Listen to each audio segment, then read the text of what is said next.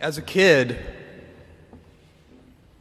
I spent my summers with my grandparents on their ranch in Texas. I helped fix windmills, vaccinate cattle, and do other chores. We also watched soap operas every afternoon, especially Days of Our Lives. My grandparents belonged to a caravan club, a group of Airstream trailer owners who traveled together around the US and Canada. And every few summers, we'd join the caravan. We'd hitch up the Airstream to my grandfather's car, and off we'd go. In a line with 300 other Airstream adventurers. I loved and worshiped my grandparents, and I really looked forward to these trips. On one particular trip, I was about 10 years old. I was rolling around in the big bench seat in the back of the car. My grandfather was driving, and my grandmother had the passenger seat. She smoked throughout these trips, and I hated the smell.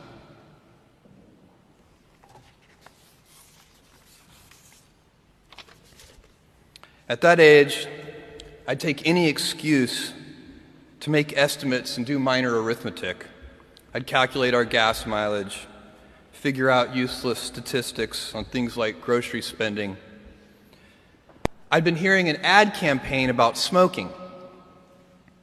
I can't remember the details, but basically the ad said every puff of a cigarette takes some number of minutes off of your life. I think it might have been two minutes per puff. At any rate, I decided to do the math for my grandmother. I estimated the number of cigarettes per day, estimated the number of puffs per cigarette, and so on. When I was satisfied that I'd come up with a reasonable number, I poked my head into the front of the car, tapped my grandmother on the shoulder, and proudly proclaimed, At two minutes per puff, You've taken nine years off of your life. I have a very vivid memory of what happened next. And it was not what I had expected. I expected to be applauded for my cleverness and my arithmetic skills. Jeff, you're so smart. You had to have made some tricky estimates. Figure out the number of minutes in a year and do some division. That's not what happened. Instead, my grandmother burst into tears.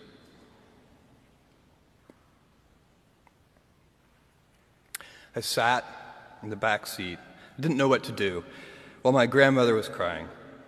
My grandfather who'd been driving in silence, pulled over onto the shoulder of the highway.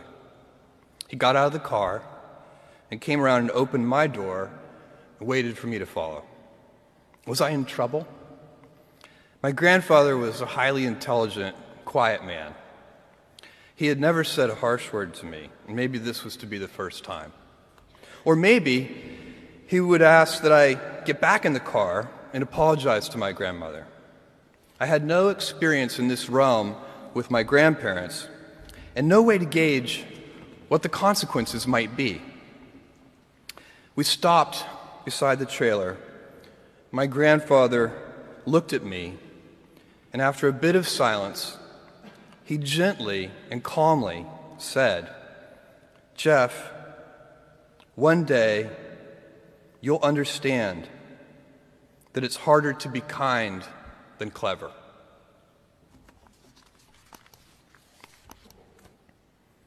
What I want to talk to you about today is the difference between gifts and choices. Cleverness is a gift, kindness is a choice.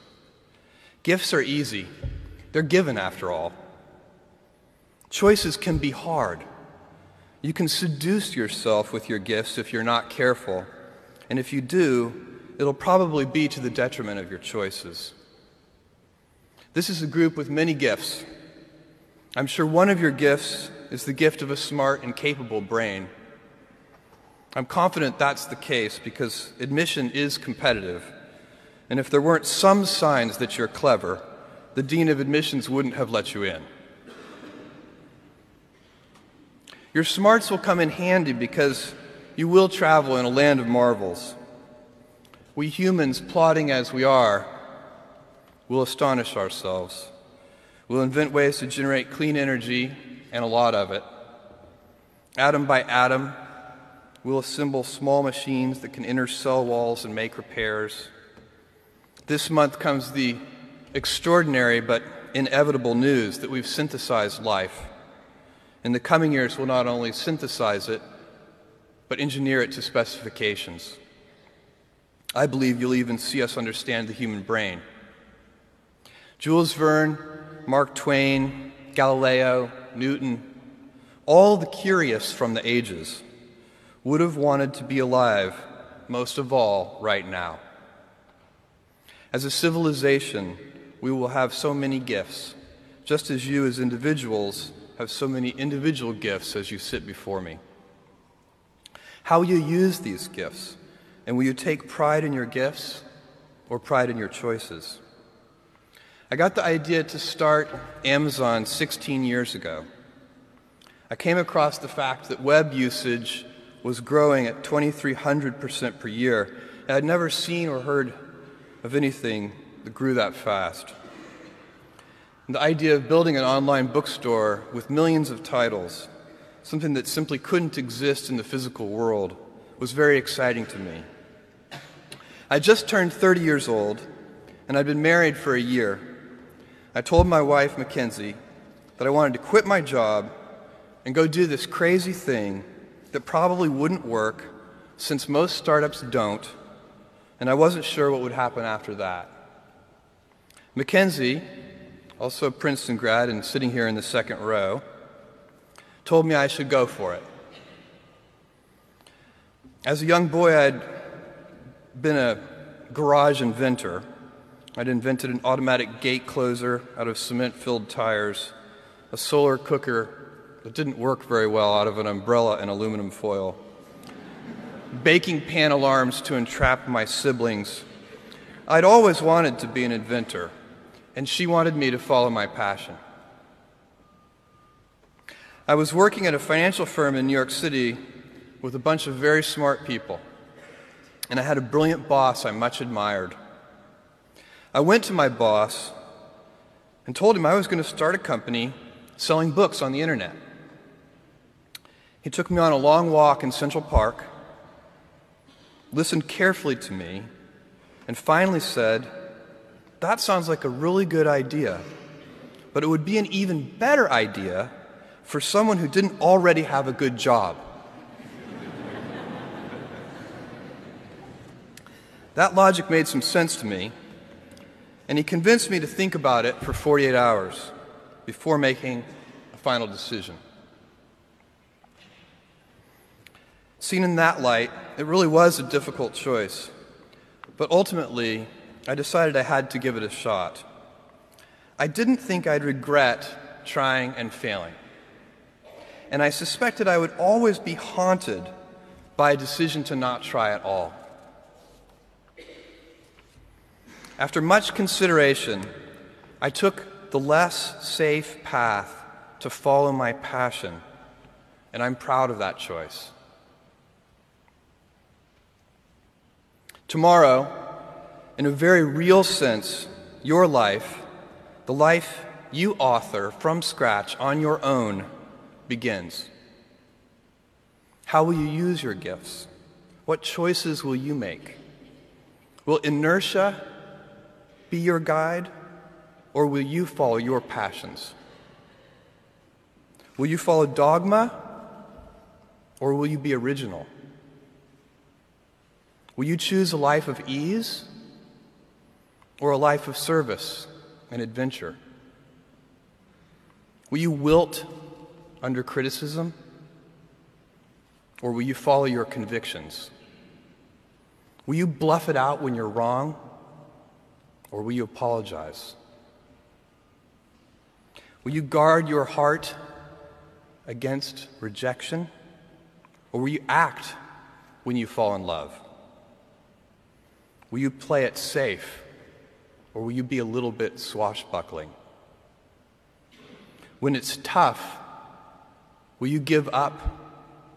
Or will you be relentless? Will you be a cynic? Or will you be a builder? Will you be clever at the expense of others? Or will you be kind?